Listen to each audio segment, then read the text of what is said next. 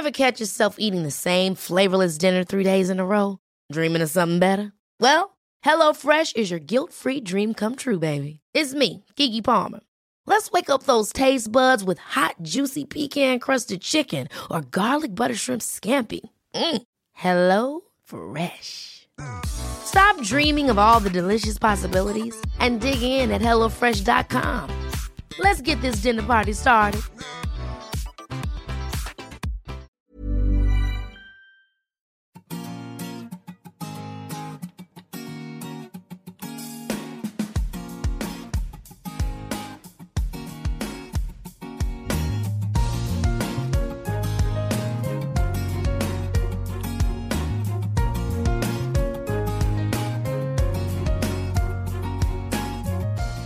Frauenstimmen.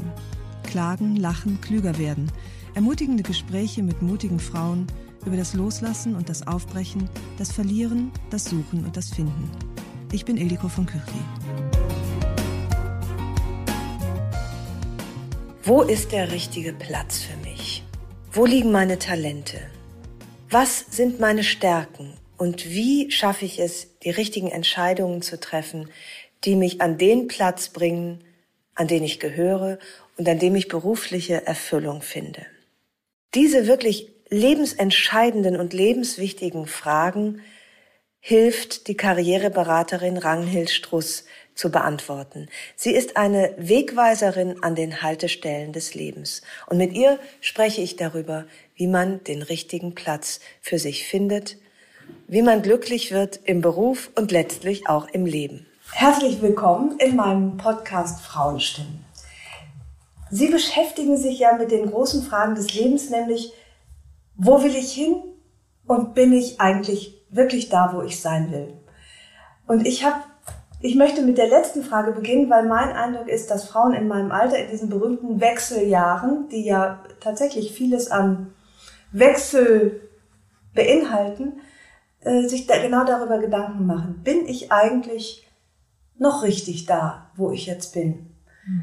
Und würde gerne von Ihnen einleitend wissen, wie, wie beginnt man sich diese Frage zu beantworten? Wie nähert man sich dieser Problematik?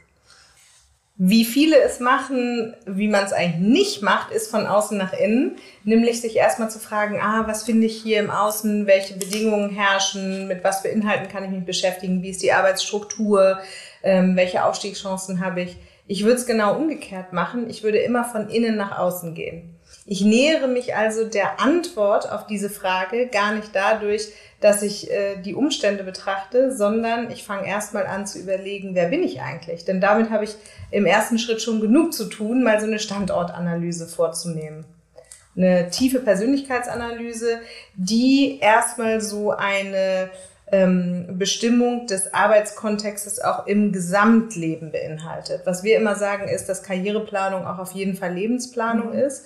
Und dass es häufig so ist, dass Leute versuchen, am Beruf oder an der beruflichen Rolle rumzuschrauben, weil sie dort das Gefühl von Kontrolle und Veränderungsmöglichkeit haben, während andere Bereiche des Lebens, die vielleicht unbewusst für Unzufriedenheit sorgen, nicht so einfach zu verändern sind. Und deshalb fangen wir immer da an zu sagen, es geht darum, eine tiefe Persönlichkeitsanalyse äh, des eigenen Inneren vorzunehmen und dann aber eben auch eine Analyse der unterschiedlichen Lebensbereiche. Also wie erfüllt fühle ich mich eigentlich in meinen unterschiedlichen Lebensbereichen und wie wichtig sind sie mir derzeit? Denn Jetzt sprachen Sie gerade diese Wechseljahre an, also die Jahre, in denen man sich dann auch mal wieder traut, auch eigene Fragen überhaupt zu stellen, mhm. nachdem man vielleicht entweder äh, sehr ambitioniert Außenbedürfnisse erfüllt hat, sei das nun beruflich oder familiär oder wie auch immer, oder sich auch um andere Menschen gekümmert hat, ähm, dann ja nicht nur Frauen, sondern auch Männern geht das so, dann in eine Lebensphase zu kommen, in der viele Boxen quasi getickt sind und man sich die erste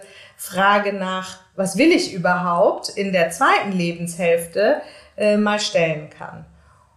Und dafür ist es, glaube ich, wichtig, so eine Gesamtbetrachtung vorzunehmen. Und da geht es nicht nur um den inhaltlichen Prozess, sondern geht es darum, dass man sich überhaupt Zeit und Raum für diesen Prozess einräumt. Das ist schon mal das erste Wichtige, dass man überhaupt auf die Idee kommt, aus dem Alltagstrott, aus dem, was man tagtäglich ähm, macht, aus Routinegründen oder auch aus Verpflichtungen, einmal auszutreten und sich selbst zumindest für diesen kleinen Moment die Priorität einzuräumen. Ich glaube, was auch gar nicht so leicht ist, ist sich einzugestehen, vielleicht bin ich nicht alle am richtigen Ort. Im Moment. Es kann ja für eine Zeit lang genau das Richtige gewesen sein. Also was wir immer sagen, ist, dass jeder Lebensweg einen ja genau dahin bringt, wo man gerade ist. Und was für den Prozess überhaupt nicht förderlich ist, ist über vergossene Milch zu weinen und sich zu überlegen, was man eventuell alles falsch gemacht haben könnte. In so einer Analyse bahnen die Fragen durch ihre Aufmerksamkeit den Fokus auf eine bestimmte Sache. Das heißt, wenn ich mich frage, warum ich etwas gemacht habe oder was schief gelaufen ist, also wenn ich mir schlechte Fragen stelle, dann versetze ich mich in schlechte Gedanken und damit auch in ungute Antworten, die im Grunde genommen diesem Prozess weder emotional noch tatsächlich lebensplanerisch irgendwie förderlich sein würden. Deshalb ist es ganz wichtig, die Fragen positiv zu stellen. Sprich, wie kann ich meine derzeitige Lebenssituation und dann in unterschiedlichen Bereichen nochmal differenziert betrachtet, meinem derzeitigen Ich anpassen? Ja, also eher ja. gegenwarts- und zukunftsorientiert, positiv und gestaltend. Denn letztendlich muss man sein äh, Entscheidungen, die man in der Vergangenheit getroffen hat, auch dafür dankbar sein, dass sie kumuliert ja nun zu der derzeitigen Lebenssituation auch geführt haben. Und da geht es nicht darum, das zu bewerten. Es ist nicht wichtig, ob das gut oder schlecht war. Es ist einfach so. Man ist nun jetzt an diesem Platz und hat hoffentlich sich äh, die Chance erarbeitet, äh, diesen Raum mal einzunehmen, um sich neue Fragen zu stellen. Aber die sollten positiv sein. Das ist ganz wichtig. Es ist schwierig. Ich habe ein Beispiel. Ich war ja lange fest angestellt beim Stern und habe rückwirkend betrachtet, finde ich heute zu lange gebraucht, um mich zur Selbstständigkeit durchzuringen. Mhm. Da hatte ich schon ein, zwei Bestseller geschrieben und, und mein Außen sagte, hey, trau dich, das ist doch jetzt gar keine Frage des Mutes mehr, mach es. Und ich, ich finde, ich habe sehr lange gebraucht. Aber wenn Sie sagen produktiv. zu lange, was heißt das? Was ist sozusagen innerlich der Gedanke der verpassten Möglichkeit? Da könnte man jetzt mal reingehen, sich das mhm. zu fragen. Was in der Rückschau wäre denn anders gewesen, wären Sie früher ausgestiegen? Ich glaube, ich hätte, das war so eine, diese Zwischenzeiten sind ja manchmal etwas leblose Zeiten, dessen man merkt, oder ich habe gemerkt, das ist nicht mehr der Ort, an dem ich richtig bin, aber ich hatte noch nicht den Mut zum Absprung und da geschieht nicht mehr so viel. Es ist so ein bisschen ein Anlauf nehmen, mhm. ohne dass noch viel Energie äh, in den Job fließt oder auch ins in die Neugestaltung. Es ist ein bisschen eine tote Zeit gewesen, denke ich rückwirkend, wo ich, die ich mir im Nachhinein gerne erspart oder verkürzt hätte. Aber es ist so, wie Sie sagen, damals war ich ein anderes Ich. Naja, und, und brauchte was, eben genau. auch die und Zeit. Und was man sagen muss mhm. ist, wie Bindung ja Energie kostet, kostet auch Trennung Energie. Und den Job aufzugeben heißt ja nicht nur, sich hinzu motiviert auf etwas Neues zuzubewegen, sondern man muss auch erstmal innerlich die Power haben zu sagen, ich gehe. Trennungsschmerz zu erleiden, kann man mhm. auch im Job erleben, weil man ja, ja. auch seine Kolleginnen und Kollegen mhm. verlässt, äh, weil man eine Gewohnheit verlässt, weil es schon ein Weg aus der Komfortzone raus ist. Mhm. Das heißt, für Trennung braucht man genauso viel Energie, wie man vielleicht auch für einen Neuanfang im Sinne der anderen Tätigkeit bräuchte. Und vielleicht war diese tote Phase gar keine tote Phase, sondern ein Sammeln für die Trennungsenergie. Und auch dann ist es wichtig, ja. weil dann sind das Phasen, in denen auch das Seelische vielleicht die Vergangenheit verarbeitet. Wir sind da manchmal ein bisschen zu funktional aufgestellt, ein bisschen zu sehr an Zahlen, Daten und Fakten orientiert. Denn wären sie früher in der Lage gewesen, wären sie gegangen. Mhm. Wir stellen ja innerlich eigentlich immer unsere Bemühungen so auf, dass wir versuchen, den Schmerz in unserem Leben zu verringern, wie auch immer der ausgeprägt ist die Freude zu erhöhen, Belohnung nicht zu lange aufzuschieben und ähm, ja, einfach, äh, sagen wir mal, auch sozusagen in den eigenen Motivatoren angesprochen zu sein. Und vielleicht war einfach der Schmerz entweder noch nicht groß genug oder die neue Möglichkeit äh, hatte noch nicht genug Anziehungskraft, weil eventuell die Kraft noch gefehlt hat, ähm, diesen Übergang zu gestalten. Welche Prozesse in der Zwischenzeit aber passiert sind, die nicht messbar sind, mhm. das können Sie ja heute gar nicht mehr sagen. Statistisch ist das ja auch nicht nachzuvollziehen, weil Sie eben nur ein Mensch sind und nicht einen AB-Test machen können ja. in derselben Zeit. äh, dass diese Energien vielleicht einfach ganz wichtig und notwendig waren und vor allen Dingen auch die Verarbeitung heute vielleicht noch eine große Rolle spielt. Wer weiß, ob wir jetzt dieses Interview geführt hätten, wenn es damals nicht auch ein Prozess des Nachdenkens gewesen wäre. Man kann es ja nicht immer so ja. Monokausal zuordnen. Ich habe bei mir den Eindruck, und ich bin sicher, dass das viele teilen, das Gefühl, dass ich oft Angst geleitet bzw. Angst gehemmt bin.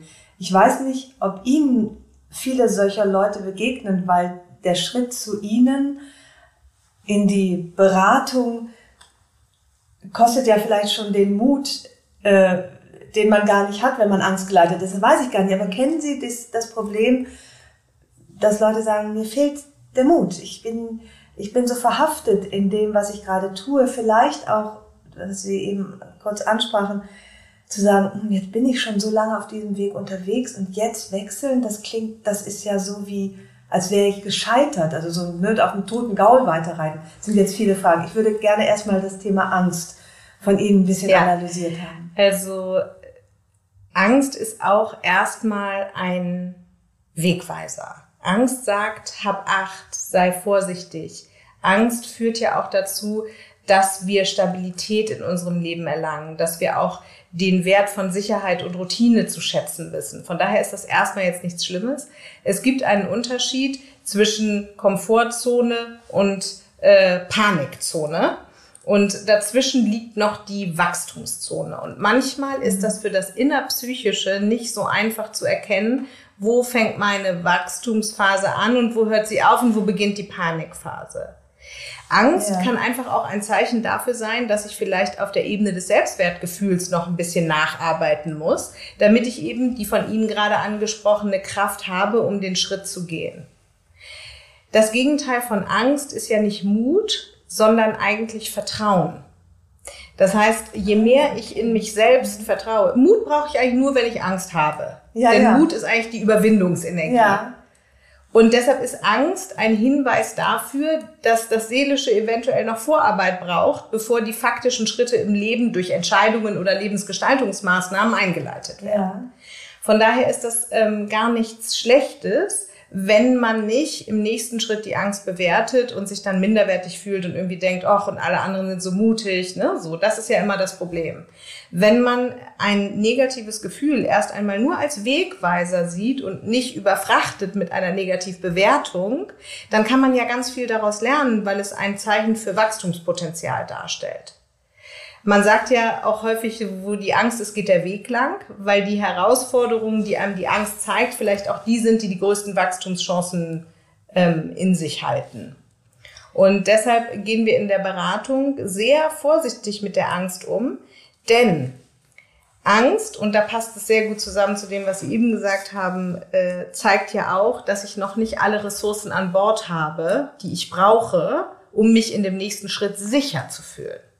Wo die Angst ist, ist der Weg. Stimmt das wirklich? Oder hat man doch manchmal auch zu Recht Angst, dass man sagt, nee, da ist der Weg eben auch nicht. Der ist vielleicht auch zu holprig oder geht zu steil bergab für meine kaputte Hüfte oder, also sagen bildlich gesprochen, genau. kann man doch auch äh, zu Recht Angst haben. So, nee, genau, das mal. Absolut. Was ich meine mit, wo die Angst ist, geht der Weg lang, bedeutet für unsere Beratung erst einmal nur, der Angst zu folgen. Also sich der mehr zu stellen, sich mehr mit ihr auseinanderzusetzen. Weil was passiert bei Angst? Wir halten die Luft an, es wird innen eng und wir versuchen vielleicht zu fliehen oder anzugreifen oder zu kontrollieren. Alles verengende Maßnahmen. Und wenn ich sage, wo die Angst ist, geht der Weg lang, dann ist es eine Ermutigung, sich nicht zu schämen für Angst ja. oder nicht zurückzuweichen zu schnell, ja. sondern erst einmal sich mit dieser Angst auseinanderzusetzen, sie als inneren Anteil zu betrachten und genau zu verstehen, was sie einem denn sagen möchte. Manchmal sind Ängste alte Gefühle. Das heißt, ja. die Reaktion aus Angst ist die Reaktion auf eine vergangene Situation und nicht unbedingt auf die jetzige. Und deshalb geht mein Bewe Beratungsweg immer da lang, nach der Angst zu fragen, sie zu erforschen, sie ja. zu befragen, könnte man eigentlich sagen. Und es gibt ja auch ganz viele unterschiedliche Facetten von Angst. Also äh, jetzt sprachen Sie eben an, wenn ich schon so lange das gemacht habe, was ich äh, in meiner Studienzeit erlernt habe und dann durch den ersten Job eben dahin getragen wurde, dann wäre das doch jetzt eine Art Scheitern, wenn ich das aufgeben würde. Und das ist zum Beispiel die Angst, ähm, die Identitätsstabilität zu verlieren. Wir haben alle immer das Bedürfnis, uns selbst zu bestätigen. Deshalb ist Meinungsänderung ja auch häufig so schwer, weil es dann darum geht, dass man eigentlich zugeben müsste, auch eine innere Veränderung vorgenommen zu haben, die vielleicht alte Anteile loslässt. Ich kann dazu ein Beispiel mhm. nennen. Ich hatte gerade eine junge Frau in der ähm, Beratung, die war ähm, Head of Buying für einen großen Konzern, ähm, hat Wirtschaft studiert, ist dann über den ersten Job von einem von in der Bekleidungsindustrie ähm, zum nächsten gekommen und so hatte sich das so Stück für Stück ergeben, hat auch eine tolle bez toll bezahlte äh, Position gehabt, dann zwei Kinder währenddessen bekommen, ist jetzt 40, umgezogen und fragt sich, was mache ich denn jetzt? Und beschrieb dann so, ich kann doch jetzt nicht was ganz anderes machen. Ich bin doch schon die ganze Zeit in der Bekleidungsindustrie. Und dann haben wir herausgearbeitet, dass sie jetzt also 13 Jahre lang, ähm, oder ich glaube, es waren sogar nur 12 netto, also plus Kinder, ähm, wie heißt es, Elternzeiten, ähm, in diesem Job gearbeitet hat. Und selbst wenn sie jetzt nochmal eine fünfjährige Ausbildung machen würde und mit 45 einen neuen Job beginnen würde, sagen wir mal, sie arbeitet bis 70, dann würde sie in dem neu begonnenen Job am Ende doppelt so lange mhm. gearbeitet haben wie in dem ersten. Was wir manchmal als kleines Problem haben, wenn es darum geht, den Mut für die Veränderung aufzubringen, ist auch ähm, die sogenannte End of History Illusion nennt man das, mhm. dass man immer denkt, ich habe mich in den letzten zehn Jahren super viel weiterentwickelt, aber jetzt ist damit irgendwie so Schluss. Ich bin ein bisschen angekommen. Ja. Und das verhindert natürlich auch den Veränderungsmut. Und deshalb ist zum Beispiel diese Angst, nämlich, hey, was denken denn die anderen Leute? Oder hey, gebe ich dann nicht einen ganz großen Teil von mir auf? Die ist auch zu beleuchten, dahingehend, dass das nicht rational ist, sondern dass wir eine Sehnsucht haben, danach Stabilität in unserem Wesen zu erfahren, weil uns das im Leben sicher fühlen lässt. Aber das ist nicht rational. Und deshalb meine ich, wo die Angst ist, geht der Weg lang, im Sinne der Beratung, fangen wir dann genau an, das auseinanderzunehmen, weil es schon sinnvoll ist, das einmal durch den Verstand zu schicken, um zu sehen, ach Mensch, ergibt es überhaupt noch Sinn, wie ich hier auf diese Situation reagiere oder kann ich mir nicht ein anderes Set an äh, Denk-, Fühl- und Verhaltensmustern aneignen? Sie haben äh, mal gesagt, es ist eigentlich nie zu spät, auch wenn man, Sie sprachen von der 40-Jährigen, vielleicht auch für den oder die 60-Jährige, äh, ist es auch nicht zu spät, nochmal sich zu verändern. Ich finde es immer ganz interessant, wenn ich äh, lese von Scheidungen äh, und dann von gescheiterten Beziehungen gesprochen wird. Ich finde, wenn man sich nach 20 Jahren scheiden lässt, ist es überhaupt nicht gescheitert. Nee, also, ist vielleicht einfach ist, nur zu Ende. Es ist vielleicht einfach nur zu Ende. Und das finde ich immer so eine, eigentlich so eine friedliche und freundliche und nach vorne gewandte Sichtweise, die sie, glaube ich, auch für den Job dann äh, und jede Erfahrung ist wertvoll. Und das meinte ich vorhin mit diesen Informationen, die wir ja gar nicht wiegen, messen oder zählen können. Mhm. Der Erfahrungswert, der Reifeprozess, die Aspekte der Persönlichkeitsentwicklung, die wir nicht auf einer Fünf-Sinne-Ebene beschreiben können, die fließen dennoch in das Neue mit ein auch wenn wir sie nicht monokausal zuordnen können. Also wenn ich jetzt nicht sagen kann, ah, ich habe irgendwie drei Meter Vertrauen gelernt und ähm, fünf Kilo Organisationsfähigkeit, das kann ich ja nicht messen und deshalb macht mich das unsicher, weil ja. Angst ja immer etwas mit Unsicherheit zu tun hat über eine zukünftige Vorstellung dessen, was passieren wird. Messbare Dinge wirken dieser Unsicherheit entgegen, weil mir die Kontrolle ähm, vorgaukelt, dass ich das Ding im Griff hätte. Und deshalb ist es bei der Angst eben bei den unsichtbaren Erfahrungswerten so wichtig anzuknüpfen, dass wir sie spüren und für wahr halten, ähm, ohne dass wir sie wiegen, messen und zählen können. Und das ist ein großer Teil der Beratung, dass man eben Fähigkeiten, Kenntnisse, Erfahrungen, Stärken, Talente, Werte, Visionen sichtbar macht, damit man gegen die Angst anwirkend eben mehr das Gefühl von vermaterialisierten Inhalten hat. Und das kann eben jemand anders besser als man selber, weil die Angst ja auch in der Psyche eher so im Schattenbereich angesiedelt ist. Das ist ja eher so ein unwillkommenes Gefühl, über das man sich dann eben, wenn es auftaucht, lieber nicht Gedanken macht, sondern entweder sehr aktiv oder flüchtend dagegen anarbeitet. Aber sich mal ganz in Ruhe und analytisch damit zu beschäftigen, ist eben eine Art, dieses Negativgefühl aus dem Schatten rauszuholen und dann den Informationsgehalt, den es hat, auch wirklich nutzbar zu machen. Das ist, finde ich, ein wahnsinnig wichtiger Punkt. Fähigkeiten sichtbar machen. Das ist wahrscheinlich bei Berufsanfängern, Einsteigern noch wichtiger, weil man vielleicht nach 20, 25 Jahren Berufserfahrung ein bisschen mehr ein Gespür hat für eigene Talente, weil sie sehr schön irgendwo gesagt haben, das eigene Talent nimmt man oft so als gegeben, als normal hin. Ja. Können Sie dazu noch mal was sagen, wie man ein Gespür entwickelt für, hey, das ist besonders, was ich da kann. Nur weil ich, weil ich denke nämlich auch immer, äh, naja, schreiben, das ist ja jetzt nicht so schwierig, das, weil ich es halt kann. Und mhm. das, äh, das, da wertet man sich selber manchmal ab mit seinen Fähigkeiten. Ganz spannend in dieser Frage ist, wie würde ich die Außenperspektive einnehmen, wenn ich mit meiner besten Freundin zum Beispiel spreche. Es ist ganz faszinierend zu erkennen, und da liegt dann eben auch schon die Lösung des Problems auf der einen Seite, dass wir mit den Fähigkeiten anderer sehr viel liebevoller, mhm. großzügiger und positiv konnotierter umgehen. Das heißt, der eine Teil der Lösung ist, am eigenen Selbstwertgefühl zu arbeiten und wenn es um die Fähigkeiten geht, dann geht es hier vor allen Dingen darum, am Selbstbewusstsein zu arbeiten, also sich vielleicht mit anderen mal darüber auseinanderzusetzen, wie sie einen sehen, also überhaupt mal die Dinge zu benennen äh, oder eine kleine Persönlichkeitsanalyse zu machen oder zum Coach zu gehen. Also innerhalb des Selbstwertgefühls ist das Selbstbewusstsein ja nur eine Säule. Und dann im zweiten Fall, weil wir jetzt vom beruflichen Kontext hauptsächlich reden, geht es dann um das Selbstvertrauen, also das Gefühl von Verlass auf die eigenen Fähigkeiten. Und daran kann ich ja selber arbeiten. Das ist die eine Seite der Lösung, also äh, mir meine Stärken überhaupt erstmal bewusster zu machen, das heißt, sie zu verbalisieren, sie schwarz auf weiß zu sehen, dann nimmt man ja schon eine Pseudo-Außenperspektive ein. Das zweite ist, innerlich auch wirklich zu spüren, wie viel Verlass man eigentlich auf die eigenen Fähigkeiten haben kann. Da ist zum Beispiel eine empirische Betrachtung gut, da kann man sich mal alte Arbeitszeugnisse durchlesen. Man kann sich aber auch außerhalb des Arbeitskontextes mal ähm, innerlich überlegen, wo man vielleicht so eine richtige äh, Peak-Performance erlebt hat, wenn man zum Beispiel, keine Ahnung, die Verlobungsfeier von einem Freund organisiert hat oder ähm, einen Bekannten dabei unterstützt hat, der vielleicht seine Mutter im Hospiz gepflegt hat oder so. Also ganz unterschiedliche Tätigkeiten, die Fähigkeiten beanspruchen, wofür man vielleicht im Freundeskreis auch der Joker ist oder wofür man angerufen werden würde dass man sich so in so einer empirischen Betrachtung mal ein bisschen mehr mit seinen eigenen Stärken verbindet, indem man den Verlass auf diese Fähigkeiten spürt. Jeder, jeder einzelne Mensch hat Kerntalente und Stärken, auf die er sich immer, auch in der größten Krise verlassen kann. Und das ist eben in der empirischen und in der Fremdbildbetrachtung, also mit Freunden zum Beispiel, gut rauszufinden. Auch und, der junge Mensch, also weil je jünger man mhm. ist, desto weniger Empirie hat man natürlich zur mhm. Verfügung. Ich habe würde ich sagen, 20 Jahre lang gebraucht, um mich durchzuringen, mich auf mich in manchen Situationen zu verlassen. Ich hatte beispielsweise immer große Angst, äh, öffentlich aufzutreten, in Talkshows äh, zu sitzen.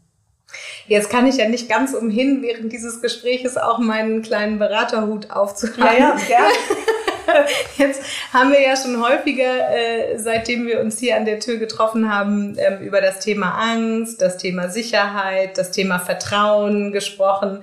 Ähm, äh, das ist dann vielleicht im Persönlichkeitsaspekt liegend einfach auch der Entwicklungsweg, der sozusagen mit mehr Reife zu mehr Souveränität führt. Mhm. Es gibt ja andere Leute, die haben vielleicht das Problem, zu impulsiv zu sein oder ähm, äh, sich so in Perfektionismus und Genauigkeit zu verstricken, dass sie vielleicht dadurch äh, ihr Potenzial so ein bisschen verhindern. Ne? Wir haben alle solche Teile.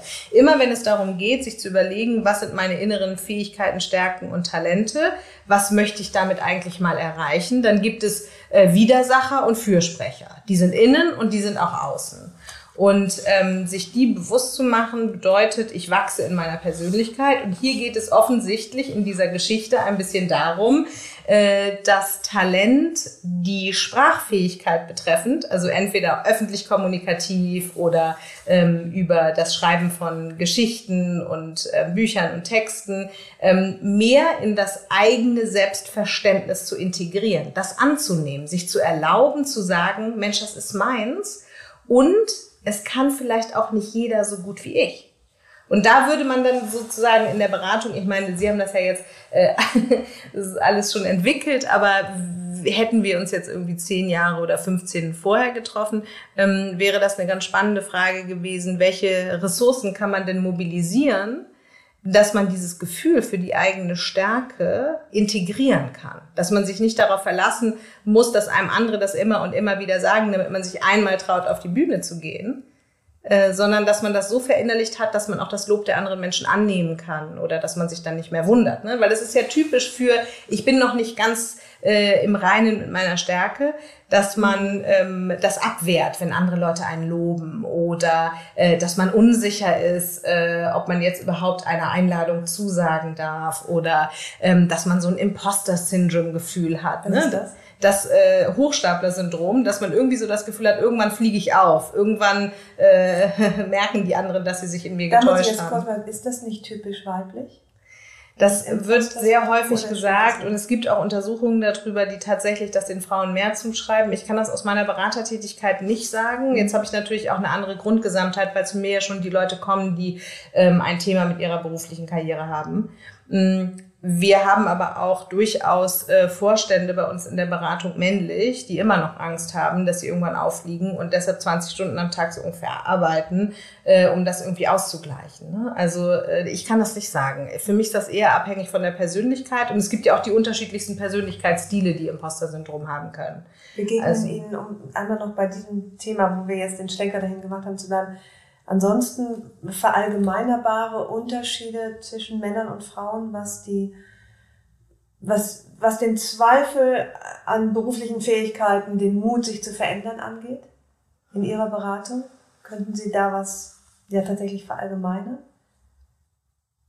Mm, Das ist für mich total schwierig zu beantworten und ich weiß, dass das immer ähm, gefragt wird. Äh, wir sehen den Menschen ja als Individuum und betrachten ihn ja auch nur einzeln.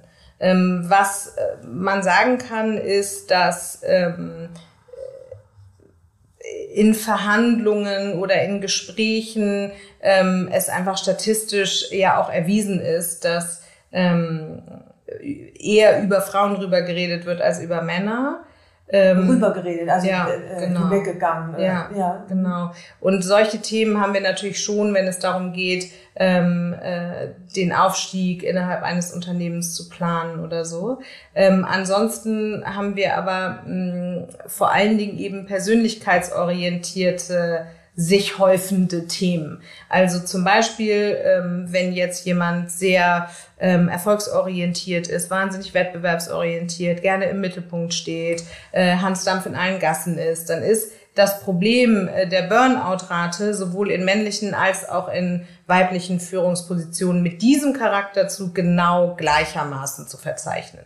Andersrum, wenn jetzt zum Beispiel jemand sehr stark ähm, dadurch motiviert ist, gefällig zu sein, äh, keine zu großen Scherereien um die eigene Meinung zu machen, service- und dienstleistungsorientiert zu sein, vor allen Dingen von der inneren Frage getrieben zu sein, was kann ich für den anderen tun? Und dadurch zum Beispiel in Burnout gerät, ähm, dann sind die Themen äh, sowohl bei Männern als auch bei Frauen mit diesem Typus total ähnlich dahingehend, ähm, dass sie natürlich sich nicht gut eine Stimme verschaffen können in der Gesamtorganisation oder dass es ihnen schwerfällt, die harten Seiten der Führung anzusprechen. Das häuft sich nicht Ihrer Erfahrung nach bei Frauen.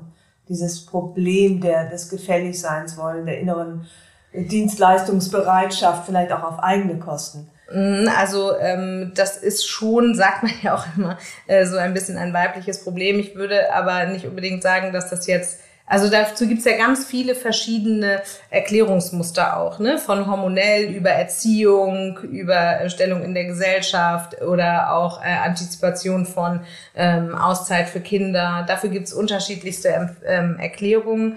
Ähm, ich kann das in meiner Beratung nicht so ähm, pauschal sagen, weil die Leute ja mit sehr spezifischen Problemen kommen und die mhm. weniger geschlechterspezifisch ja. als mehr rollen- und persönlichkeitsspezifisch ja, ja. Äh, auftauchen. Ich möchte noch mal einmal zurück an den Punkt, wo der Wunsch nach Veränderung entsteht im etwas reiferen Leben. Kann es sein, dass man 50 Jahre lebt und vielleicht noch ein Talent übersehen hat?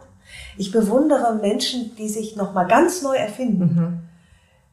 Wie, wie geht das? das? Ist da vielleicht was irgendwo schlummert in irgendeiner Ecke von mir noch was, was ich vielleicht kann und habe es übersehen? Kann total gut sein. Ja? ja.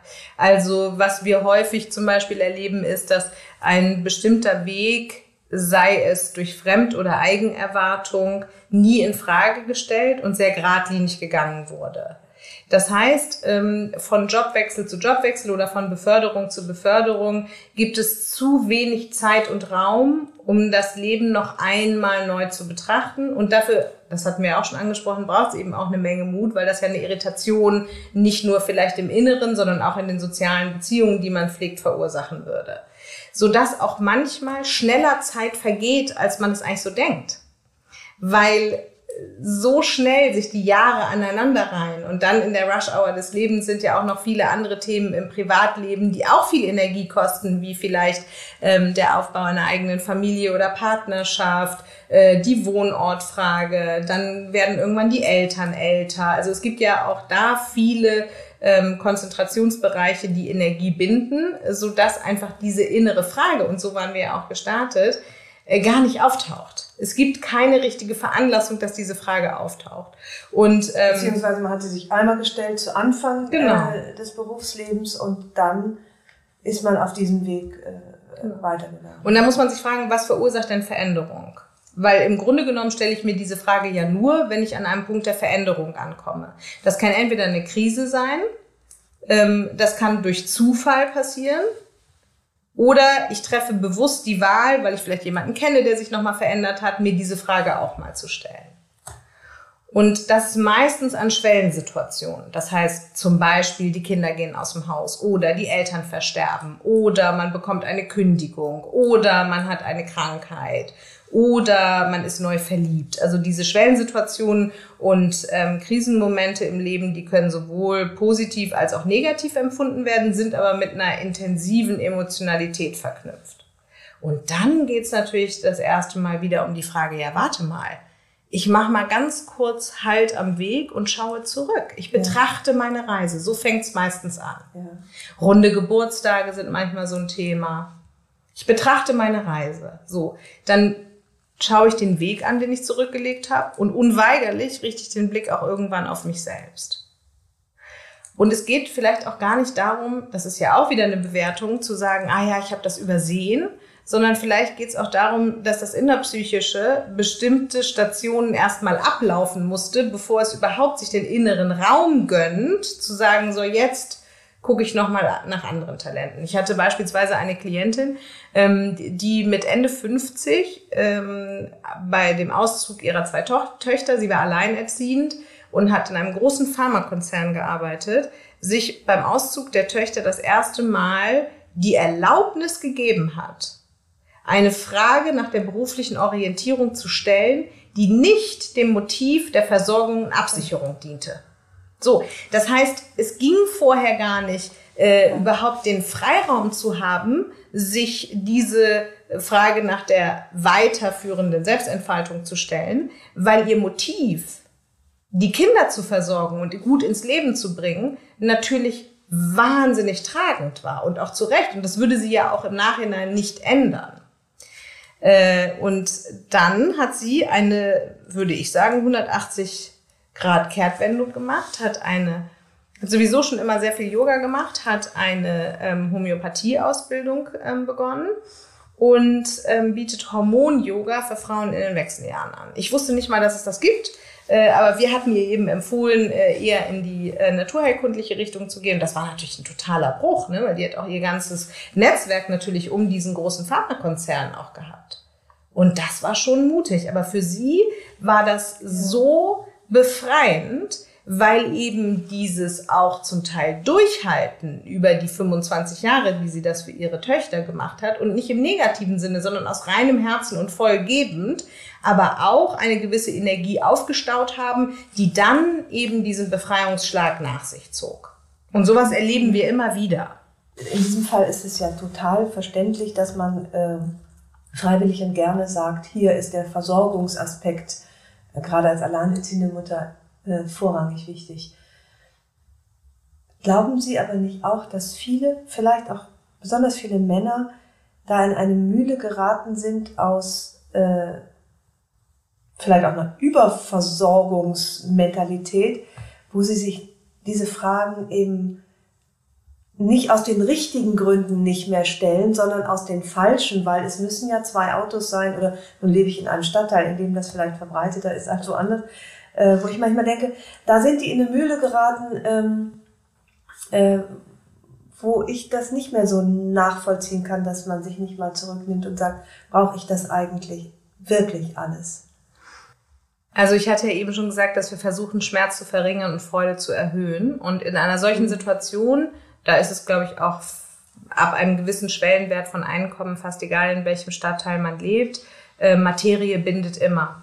Also ob es äh, nun ein Schrebergarten ist oder ähm, zwei SUVs, das ist natürlich äh, sozusagen absolut von den Kosten unterschiedlich, aber vielleicht ist es relativ vom Einkommen äh, mit derselben Bindequalität äh, verbunden. Und die Frage ist ja immer, was steht hinter meinem Ich kann nicht, weil?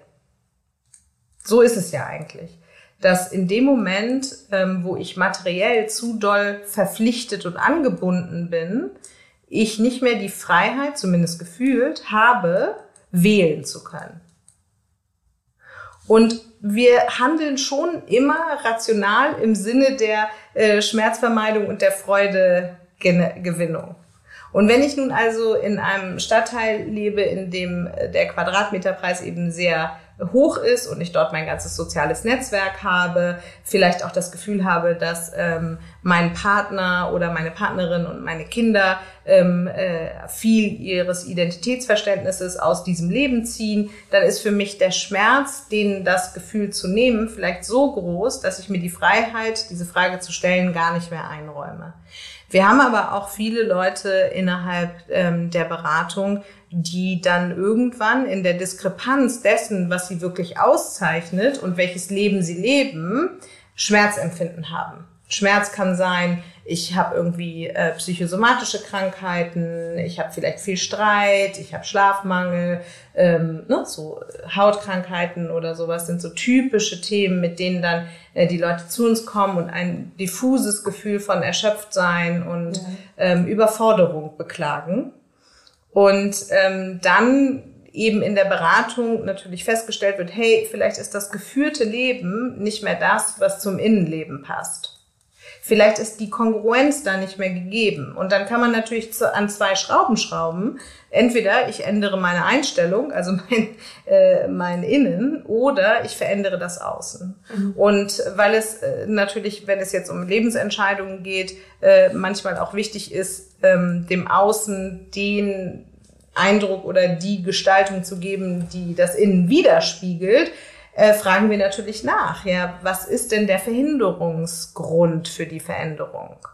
Was sind denn die Hürden? Was sind die negativen Glaubenssätze? Womit halte ich mich selbst gefangen? Womit nehme ich mir die Freiheit? Das hat natürlich auf einer gesellschaftlichen Ebene was mit Sozialisation zu tun und auch wie man das Leben lebt. Ne, man ist ja schon fast ein Rebell, wenn man dann irgendwann sagt, so jetzt mache ich mal was ganz anderes. Aber wozu wir immer wieder ermutigen, ist zumindest mal das Gedankenspiel aufzumachen, sich zu fragen, was würde ich tun, wenn weder Angst noch Geld noch die Meinung anderer mich hindern würden. Was täte ich dann? Nur als Gedankenspiel. Das heißt ja noch nicht, dass man sofort irgendwie jetzt das Haus verkaufen muss, sondern dass man mal im Inneren eine neue Lebenswirklichkeit durchdenkt, die vielleicht auf die Frage, was man tun würde, wenn es einem voll entspräche, eine Antwort findet. Und da findet man dann schon spannende Antworten darauf, wie das Leben aussehen könnte. Und dann kann man ja in die Machbarkeit gehen. Kann man ja mal überlegen, hey, mit jedem Ziel, was wir verfolgen, wollen wir eigentlich ein Gefühl herstellen. Wir wollen uns auf irgendeine bestimmte Art und Weise fühlen. Also niemand will ja einfach nur ein Haus, weil es ein Haus ist, sondern weil man vielleicht das Gefühl von Geborgenheit hat oder das Gefühl von Status oder Zugehörigkeit oder Sicherheit. Es geht immer mit jedem Ziel darum, ein Gefühl zu kreieren. Und dann würde man jetzt beleuchten, welches Gefühl wird denn im derzeitigen Leben kreiert und welches und wie könnte man das Gefühl auf eine andere Art und Weise kreieren, weil wir wollen ja auch niemandem den Boden unter den Füßen äh, wegziehen, der dafür sorgt, dass die Identität stabil steht, sondern mhm. wir möchten das übertragen. Also wenn ich mich zum Beispiel besonders sicher fühlen möchte und deshalb in einem sehr großen Haus lebe, ähm, dann wäre ja mal die Frage, welche anderen Lebensumstände können mir eigentlich noch Sicherheit geben? Und manchmal sind das eben auch äh, ganz frühe Entscheidungen, die ich getroffen habe, die in so einer Beratung vielleicht dann auch nochmal hochgeholt werden können und auch auf ihre Aktualität hin überprüft werden können. Also ja. manchmal, zum Beispiel mit diesem Bühnenauftritt, den Sie eben angesprochen haben, manchmal sind das ganz alte Themen. Wirklich, da ist man überrascht. Das ist dann äh, dritte Klasse Grundschule. Es wurde ähm, irgendwie das Multiplizieren geübt. Man wurde zweimal hintereinander an die Tafel gerufen und äh, fühlte sich unfähig und hatte das Gefühl von Blamage. So, dann entsteht natürlich so ein Schamgefühl. Ein Schamgefühl ist immer dieses inner verankerte, ich bin vielleicht nicht ganz richtig so, wie ich bin. Und mein Erwachsenen-Ich würde das vielleicht ganz anders bewerten, aber darauf habe ich im Moment keinen Zugriff. Und deshalb habe ich vielleicht mit 45 Angst, auf eine Bühne zu gehen, was mit meinen derzeitigen Fähigkeiten, mit meiner Lebenssituation, mit dem Netzwerk, mit der eventuellen Zuschauerschaft überhaupt nichts zu tun haben muss, sondern was in mir triggert und wirklich Schweißausbrüche auslöst. Ich bin neun Jahre alt und muss an die Tafel. Und da machen Sie sich auch äh, auf die Suche ja. nach solchen Triggerpunkten Total. oder Glaubenssätzen Total. Äh, von Eltern, Lehrern, mhm. äh, Freunden, da kann ja ganz genau. auch so wahnsinnig viel angerichtet werden. Ich frage mich manchmal, ob man das, ob man das so leicht rausbekommt. Ich weiß, irgendwann, ganz, ganz früh sagte mir jemand, ich hätte so struppige Haare. Und das, das, das sitzt bis heute so fest. Und jetzt habe ich mich mit 50 habe ich mich durchgerangen, meine Haare nicht mehr auszudünnen, sondern zu sagen, das ist doch irgendwie toll, das ist ja irgendwie nicht struppig, ist ja eher lockig und, und äh, ich wollte immer glatte Haare haben wegen dieser blöden Bemerkung, die aber so irgendwie mich mit neun oder keine Ahnung so ins mhm. Mark getroffen hatten. Mhm. Das stelle ich mir schon schwer vor. Aber ist das nicht ein spannendes Beispiel, wie lange man das mit sich rumträgt? Aber, ja. Und ja. es ist ja nicht so, dass der andere das verursacht hat sondern es ist so, dass wir Kritik nur hören, wenn wir ihr teilweise zustimmen. Ach. Wenn jetzt jemand irgendwas anderes gesagt hätte, irgendwie, was weiß ich, äh, du hast so kleine Finger oder irgendwie sowas, ja. dann hätten sie vielleicht gesagt, ja, okay. Und es wäre niemals haften geblieben. Es ist irgendwas, mit dem man sich immer vorher schon mal auseinandergesetzt hat oder wo eine wiederholte Kränkung besteht. Und da würde ich jetzt wirklich mal sagen, sind Frauen besonders empfindlich, weil wir, ich mag das übrigens, finde ich ziemlich realistisch oder auch kritisch mit uns sind, was ich gar nicht so schlimm finde. Äh, auch Selbstzweifel finde ich eine ganz gute Eigenschaft, aber da sind wir, finde ich, so verletzlich. Also, weil es gibt ja kaum, ich wüsste jetzt gar nicht, irgendeine Körperstelle, wo eine Kritik nicht auf eine von mir schon vorweggenommene ne? Kritik ge äh, gestoßen wäre. Mhm. Oder das, glaube ich, ist, äh, da haben wir eine größere Angriffsfläche. Naja, aber das ist ja auch gesellschaftlich bedingt. Ne? Mhm. Also ähm, da könnte ich jetzt sehr ins Reden und mich aufregen kommen. ähm, wir stecken sehr viel Arbeit da rein, äh, in unserer Beratung, auch vor allen Dingen jungen ähm, Frauen zu vermitteln, äh, dass sie mit ihrem Körper ähm, dankbar umgehen sollen und liebevoll und wertschätzend. Und da ist das Spannende, und das hatte ich ja vorhin auch schon mal gesagt, äh, wenn man den Körper seiner besten Freundin anschaut oder ihr Gesicht oder ihre Haare oder wie auch immer, dann sieht man das, was schön ist, weil die schön sind, die wir lieben und nicht wir die Schönen lieben. So. Und ähm, dass wir das selber nicht können, zeigt, dass wir mit uns nicht reden wie mit dem Menschen, den wir am meisten lieben. Und auch das ist wieder ein Selbstwertgefühl-Thema. Und auch daran kann man arbeiten, durch Selbstfürsorge. Aber das, äh, da gebe ich äh, Ihnen mhm. vollkommen mhm. recht. Ich finde das äh, schrecklich. Ich will nur sagen, sowas sitzt auch ganz schön tief und Sie werden dem immer wieder begegnen, ne, auch im Berufsleben, dass da man einen Und selbst wenn man es weiß. Ja, selbst wenn man es weiß. Also ja, ja. Ähm, ich werde ja auch häufig eingeladen, irgendwelche Vorträge zu halten und ich kenne mich mit dieser Materie aus und ich ähm, berate Frauen hinsichtlich dieser Thematik und auch ich habe manchmal dann Selbstzweifel und äh, denke, oh, äh, darf ich mich jetzt überhaupt auf diese und jene Art von Bühne trauen oder äh, äh eigentlich so ein bisschen wie in dem, ich weiß, ich kennen Sie den Film Misrepresentation, der ist schon ja. ein bisschen älter, da geht's genau um dieses Thema. Und da wird dann irgendwann formuliert, dass sich jede Frau irgendwann mal fragt, bin ich eigentlich schön genug, um den Mund aufmachen zu dürfen? Und das ist ja furchtbar. Also ah, das ist ja schrecklich. Das ist interessant. Das war nicht so mein Thema. Vielleicht, weil mein Vater blind war. Also über mein Aussehen habe ich mich nie so definiert. Wobei ich eben. Ja, aber die Haare sind ja ein Beispiel. Die, ja, die Haare tatsächlich. Ja, ja. ja wenn, genau, ich meine jetzt ja, nicht generell, ja, sondern irgendein Merkmal. Ja, ja, also bei mir zum Beispiel sind es die Sommersprossen. Dass ich immer so, weil ich als Kind natürlich gehänselt wurde für manche Sommersprossen, habe ich immer so ein leicht äh, komplex beladenes Gefühl, wenn ich zu lange in die Sonne gehe. Und so ist es bei jedem eben irgendwas. Ich finde nur, also bei allem Verständnis und wie, ich finde es auch sehr wichtig, dass man Frauen bestärkt, gut mit sich und ihrem Körper und dankbar äh, umzugehen. Aber wie, was ich eben sagte, ich mag Selbstzweifel. Ich finde das oft genug auch sehr produktiv, dass man sich anschaut und sagt, was, äh, wo ist Entwicklungspotenzial oder ich, ich mag das an Frauen, diese Weichheit auch. Äh, das schafft oft eine Verbindung. Ich, mir fehlen manchmal bei Männern die Selbstzweifel, weil ich das, weil das so menschlich macht und ich glaube aber, dass die verbindet. Linie zwischen Selbstzweifeln und zerfleischender Selbstkritik manchmal sehr, sehr dünn ist. Mhm. Und ja, ähm, ich glaube, dass es wichtig ist, ähm, sich hinsichtlich des Wachstumspotenzials mit sich auseinanderzusetzen, dann ist die Frage aber meines Erachtens eher positiv, nämlich wo möchte ich hin? Wen in meinem Umfeld bewundere ich für was? Was mhm. davon hätte ich selber gerne? Liegt das in meinem Potenzialbereich, das auch zu entwickeln?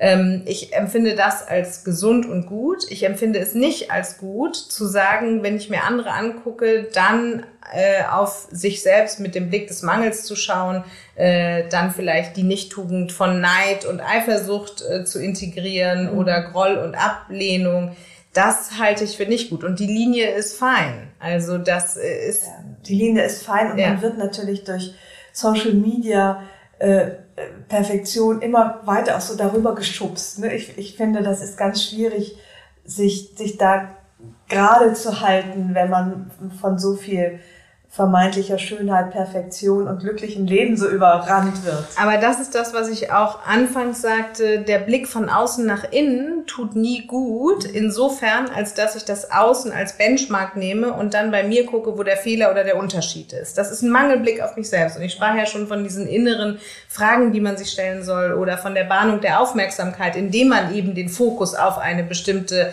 Eigenschaft oder so legt. Wenn ich das von außen tue, dann frage ich mich, was fehlt mir?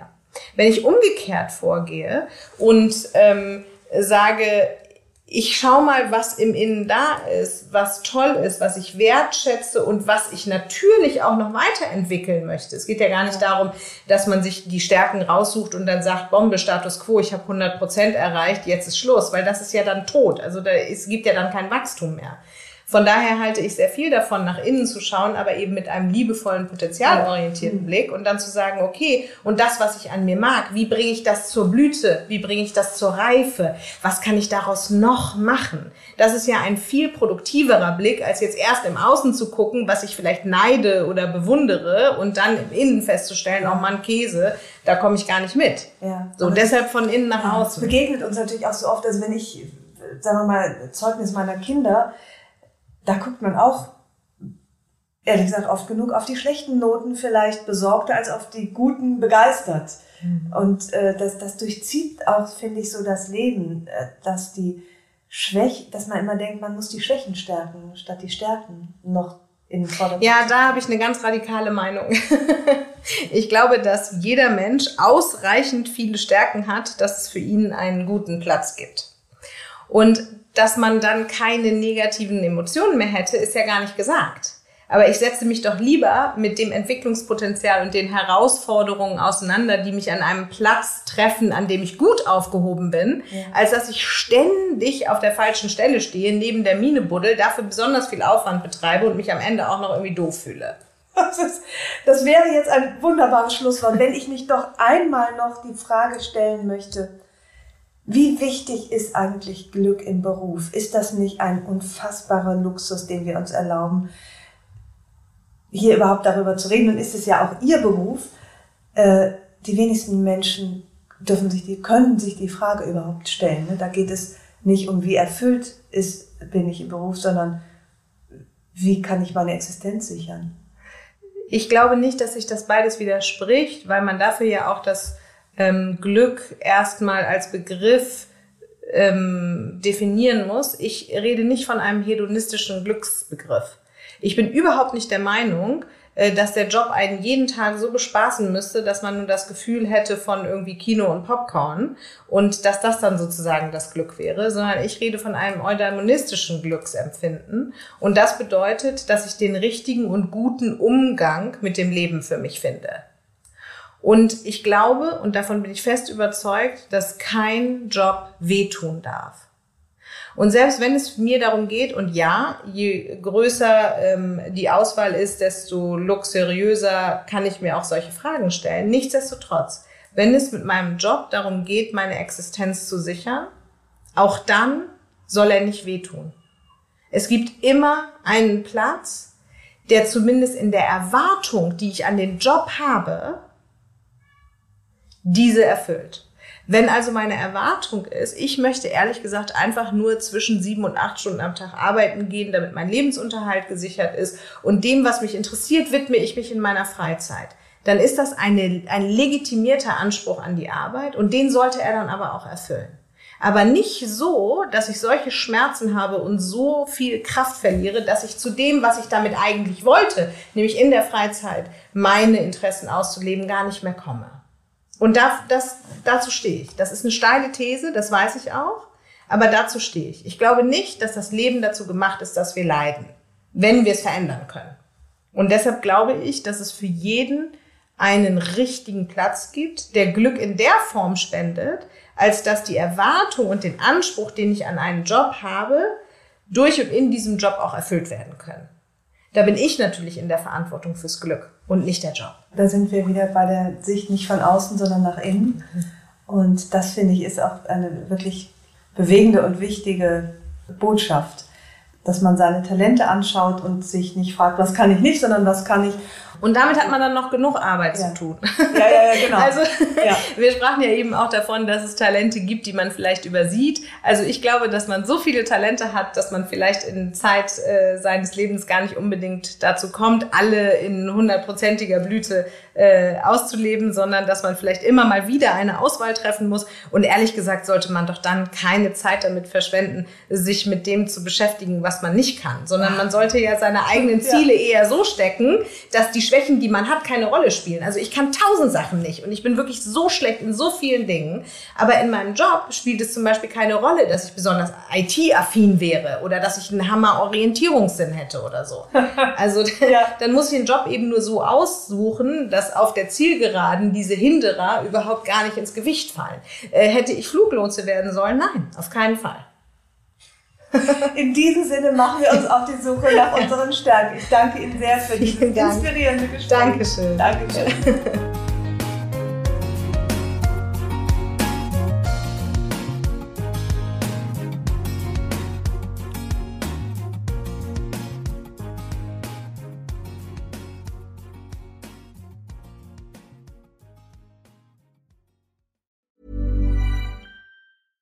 Ever catch yourself eating the same flavorless dinner three days in a row? Dreaming of something better? Well, HelloFresh is your guilt-free dream come true, baby. It's me, Kiki Palmer. Let's wake up those taste buds with hot, juicy pecan-crusted chicken or garlic butter shrimp scampi. Mm. Hello Fresh. Stop dreaming of all the delicious possibilities and dig in at HelloFresh.com. Let's get this dinner party started.